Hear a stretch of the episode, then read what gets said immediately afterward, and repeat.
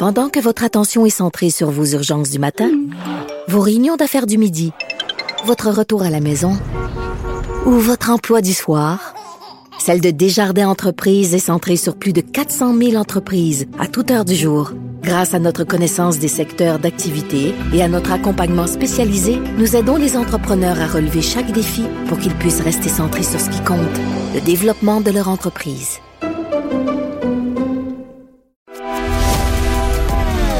Grand philosophe, poète dans l'âme, la politique pour lui est comme un grand roman d'amour.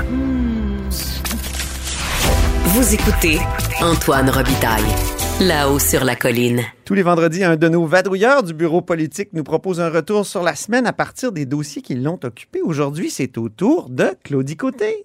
Bonjour. Bonjour, correspondante parlementaire à l'Assemblée nationale pour TVA Nouvelles. Alors, un des dossiers qui t'a le plus occupé cette semaine, dans cette dernière semaine de l'Assemblée nationale, de la session, c'est les CPE. Oui, la, les négociations avec les intervenantes à la petite enfance. Oui, c'est pas juste les CPE d'ailleurs, oui. Aussi avec le personnel de soutien. Euh, négociation qui a été qualifiée d'historique de part et d'autre, hein, tant par le gouvernement que par les syndicats qui représentent les intervenantes à la petite enfance. Pourquoi d'abord? Parce que le gouvernement le disait d'emblée, il y a un rattrapage historique à faire sur le salaire. Hmm. Les éducatrices en garderie étaient sous-payées depuis très longtemps.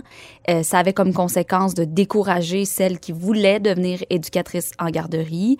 Euh, écoutez, les, les les taux de diplomation euh, pour les éducatrices en garderie étaient faméliques. Là. Mhm. Une poignée d'éducatrices qui diplôment chaque année. C'est un milieu que tu connais bien. Toi. Il y a des, de tes proches qui ont fait ce métier-là? C'est un milieu que je connais bien, pas parce que j'ai des enfants qui le fréquentent, mais plutôt euh, parce que ma mère ça viendra peut-être. a été éducatrice en garderie pendant plusieurs années. Ah oui, c'est euh, ça. Elle a même fait partie de celles qui ont, qui ont fondé le mouvement des, des, CPE. Ah oui. Maintenant, elle est retraitée. On la salue. mais elle a travaillé toute sa vie dans, dans la petite enfance. Donc, euh, je peux dire sans me tromper que c'est un milieu qui est difficile. Oui. C'est pas tout le monde qui est prêt à travailler 8h30, euh, 9h par jour avec des enfants. Et depuis plusieurs années, non seulement il y avait un rattrapage salarial à faire, il y avait aussi un rattrapage à faire sur les conditions de travail. Oui. Et elle demandait euh, les ratios pour les enfants qui soient diminués, plus d'aide pour les enfants à besoins particuliers. Et ça, le gouvernement le reconnaissait. D'ailleurs, ça fait partie des premiers projets de loi qui ont été déposés euh, après euh, la prorogation de la session, avec la nouvelle session parlementaire. Oui, c'est vrai. Le projet de loi numéro 1 pour réformer euh, les garderies. On veut offrir aux parents une place en garderie pour leur enfant. Et ça, ça peut pas se faire sans les éducatrices. Les éducatrices l'avaient bien compris. Antoine, parce que dans les négociations, elles ont décidé d'y aller fort. Elles avaient l'appui de la population, l'appui des parents, même si les parents devaient se trouver un plan B, parfois même un plan C et D. Euh, et elles ont déclenché une grève générale illimitée, du moins pour celles qui sont affiliées à la CSN, dans l'espoir d'obtenir, oui, des augmentations salariales, mais aussi des augmentations salariales pour le personnel de soutien. Et ça, ça faisait partie des négociations et le gouvernement était catégorique, il ne voulait pas mhm. augmenter à la même hauteur. Or, bon, j'ai Est-ce que c'est la première fois qu'il y a eu une grève euh, générale illimitée? Parce qu'il y a souvent eu des grèves, mais euh, générale illimitée, non? C'est une bonne question. Je pense que c'est la première fois. Je pense aussi que c'est la première fois. Historique. Donc, hein? On est dans l'historique. le thème de la chronique. C'est ça. Euh, J'ai sous les yeux euh, une partie de, de l'offre, du moins celle qui a été présentée à la CSN. Ben oui, c'est un peu une primeur pour la haut sur la colline. Et voilà. Parce qu'il y avait la CSN, il y avait aussi la FTQ et la CSQ. Il y a des offres différenciées. Mais pour reprendre les mots de Sonia Lebel, c'est le même carré de sable. Donc, ça hmm. se ressemble un peu. Euh, Peut-être le salaire en premier pour les éducatrices euh, qualifiées. On bonifie le salaire donc de 25,18 à 30 de l'heure quand mm-hmm. même. Pour les non qualifiés, on passe de 25 de l'heure à 27,78 de l'heure. À cela, on peut ajouter d'autres montants forfaitaires. Pour le personnel de soutien, c'est une augmentation entre 10 et 12% Personnel de soutien, on parle des, euh, des personnes qui font la désinfection ou encore euh, des, euh, des cuisinières. Et là, je féminise parce que habituellement, ce sont des femmes qui travaillent dans ces milieux-là. Il y a certains hommes, mais majoritairement. François Legault l'a beaucoup souligné dans ses échanges avec Gabriel Nadeau-Dubois que c'était finalement des femmes qui qui, qui, qui, qui, l'aidait comme ça en, euh, en bonifiant des salaires. Oui, euh, des échanges assez vifs avec Gabriel Nadeau-Dubois. Il l'a dit d'ailleurs, François Legault, euh, que euh, Gabriel Nadeau-Dubois véhiculait des faussetés et ça le choquait. Oui. On va y revenir un peu Oui, on va y revenir. Mais c'est important aussi de le mentionner pour les éducatrices en garderie. Il y a une bonification des heures dédiées à l'encadrement pédagogique Ah. et au dossier de l'enfant. Ça, elle le demandait. Et aussi plus d'aide pour les enfants à besoins particuliers.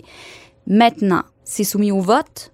Euh, le syndicat recommande de- de- d'adopter le- l'entente de principe. Donc, normalement, les éducatrices devraient revenir au Hmm, boulot. C'est pas arrivé lundi. récemment qu'un syndicat avait proposé euh, d'accepter une entente, puis finalement, c'est finalement la base qui l'a refusé. à deux reprises. Oui. D'abord avec les infirmières Oui. et ensuite avec euh, la- les préposés euh, à la SAQ. Oui, c'est ça. dernièrement, ce qui fait craindre une pénurie de bouteilles de vin pour le temps des fêtes, mais ça aussi, c'est un autre dossier. C'est un autre dossier. Mais là, est-ce qu'on peut craindre qu'il- que les éducatrices refusent euh, l'offre? faut jamais prétendre à leur place. Mhm. Ce que j'entends, par contre, de sources bien informées, Oui. c'est que non seulement on recommande de- de- d'adopter l'entente de principe, mais aussi que les éducatrices veulent l'adopter. Elles veulent revenir au, boulot. Euh, elles étaient peu payées pendant la grève générale limitée. Oui. Euh, 300 dollars par semaine pour celle de la CSN. Des autres, pas d'argent euh, pour les journées de grève. Du tout. Donc, euh, à quelques jours de Noël, c'était difficile. Surtout, Antoine, euh, on, on va l'admettre, c'est déjà des, des femmes qui étaient très peu payées. là. Les salaires Mm. étaient, étaient quand même assez bas. Vraiment. Donc, de ne pas être euh, rémunéré pendant plusieurs euh, jours, ça peut être difficile. Donc, Donc, normalement, retour au bureau, euh, probablement ce lundi. Bonne nouvelle pour les parents. Donc, si ça, si ça arrive, on peut dire que c'est un bon coup pour le gouvernement de terminer comme ça la session, arriver avant Noël avec euh, une entente, avec des, euh, des employés aussi importants que ça pour les parents du Québec. C'est certain que le gouvernement ne voulait pas partir euh, en vacances de Noël avec une grève générale illimitée. Non, Il voulait régler avant. c'est ça. Surtout lorsque on martèle qu'une des priorités, c'est réformer le- les services de garde, offrir une place à chaque enfant. Ben, ça peut pas se faire sans les éducatrices. Mm. Donc, c'est un bon coup pour, euh, pour le, le- le gouvernement, alors qu'on est dans les bilans. Or, ça n'a pas été mentionné tout à l'heure pendant le bilan du, euh, du premier ministre François Ah? Legault. Il n'en a pas parlé. Il a parlé de d'autres choses, par exemple. Il est assez fier euh, de l'économie en ce moment, Oui. entre autres. Mais il n'a pas commencé en parlant de ça. Mais juste sur, pour revenir aux, aux éducatrices, est-ce que ça l'a amené, parce qu'il voulait absolument régler, à, à- à faire des, des- des concessions importantes? Parce que là, tu as les chiffres. Est-ce que- est-ce qu'on a l'impression que c'est plus le gouvernement qui a reculé ou c'est davantage la partie euh, syndicale? La, une négociation, ça arrive toujours avec une solution mitoyenne. Oui. Mais ça faisait longtemps qu'on n'avait pas vu une mobilisation comme ça des éducatrices et surtout un appui massif des parents et de la population. Le gouvernement devait régler. Euh, il voulait régler avec les éducatrices. Maintenant, il le fait aussi avec le personnel de soutien. On sait que les demandes syndicales pour le personnel de soutien étaient un peu plus élevées. Le gouvernement offrait 9% On dit qu'on est arrivé à une solution entre Eux autres, 10 ils, et demandaient 12, 13. Oui. 13 ou 14 Ah, selon ben, le on- syndicat. Donc, Le gouvernement a fait un bon pas. voilà. quand même. Tu, tu parlais du bilan de François Legault tout à l'heure. Il, a- il a dressé son bilan à l'édifice Honoré Mercier, puis euh, et, et, euh, il a commencé par parler de l'enquête publique indépendante qui est réclamée par les oppositions. Euh, avec Rémi, j'en ai parlé tout à l'heure. Euh, on s'est dit que vu qu'il refuse encore cette enquête-là, il y a probablement des chiffres, puis il a même évoqué le non-appui des Québécois à cette idée-là. Alors, on a l'impression qu'il y a des sondages là-dessus qui, qui, qui le confortent. Là. Et c'est pas ton impression? Ben, sondage ou pas qu'il conforte dans cette décision, c'est rare qu'on débute un bilan de session parlementaire en se justifiant de ne pas déclencher quelque chose. Hmm. Depuis plusieurs semaines, les partis d'opposition réclament sans relâche une enquête publique indépendante sur la gestion de la pandémie dans les CHSLD. Il le refuse et il a débuté son bilan en justifiant d'emblée pourquoi il refusait une enquête publique indépendante. C'est peut-être signe que le message des oppositions commence à percoler dans le dossier. Alors, sondage ou pas, peut-être que les Québécois, selon ces sondages, n'en veulent pas d'enquête, mais du moins, c'est un sujet qui les préoccupe s'ils sentent le besoin de se justifier Ouais. dès le départ. Mhm. Intéressant. On a parlé du bon coup du gouvernement tout à l'heure, donc s'entendre avec les éducatrices en garderie. Le mauvais coup, lui, Quel est-il On pour demandé, gouvernement? on a demandé à François Legault, est-ce que vous avez un mauvais coup? Son caractère?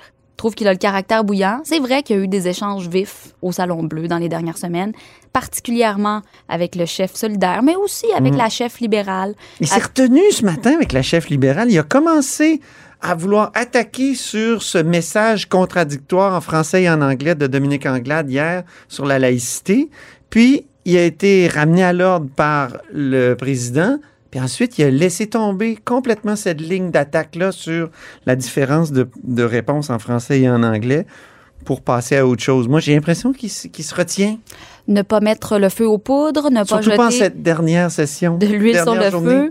Prenez euh, l'expression qui vous convient, mais peut-être qu'il n'a pas voulu en, en rajouter en bon québécois Mm. pour euh, partir sur une note plus positive. Mais il admet, François Legault, qu'il a un caractère quand même assez bouillant. Euh, et je vais vous inviter à écouter un extrait. Euh, on lui a posé la question lors de la, euh, du bilan de la session parlementaire euh, du printemps, donc au mois de juin. Quel est votre mauvais coup? Est-ce qu'il y a des choses que vous regrettez? Écoutez sa réponse et c'est suivi de la réponse qu'il a donnée tout à l'heure. OK, tu as collé les deux, Claudie. Alors, on écoute ça. Je m'excuse parfois d'avoir été un peu raide. Faut pas se fâcher. Je pense pas que c'est de l'arrogance, là. Je suis un être humain. Euh, Ça me choque des fois d'entendre des choses qui sont pas exactes. Et puis, euh, bon. Mais il faut que euh, je sois plus zen. Mauvais coup, ben, euh, peut-être que je me choque trop vite quand euh, Gabriel Nadeau-Dubois dit des faussetés. Il faudrait que j'accepte qu'il continue de dire puis d'écrire des faussetés. Et en anglais, il Ah a oui? dit I will drink my tisane. Donc, on souhaite à François Legault beaucoup de tisane pendant euh, ce temps des fêtes. Il admet qu'il se choque souvent, particulièrement contre Gabriel Nadeau-Dubois, mais il a aussi admis que la prochaine session parlementaire serait le théâtre d'échanges tout aussi corsés. Oui. L'expression euh, de l'année, nous sommes en année électorale, Oh oui, il y aura des échanges corsés au Salon Bleu. c'est certain. Et c'est ainsi que se termine là-haut sur la colline en ce vendredi. Merci beaucoup d'avoir été des nôtres. N'hésitez surtout pas à diffuser vos segments préférés sur vos réseaux. Ça, c'est la fonction partage. Et je vous dis à lundi, ben oui, on va être là. C'est pas encore les vacances.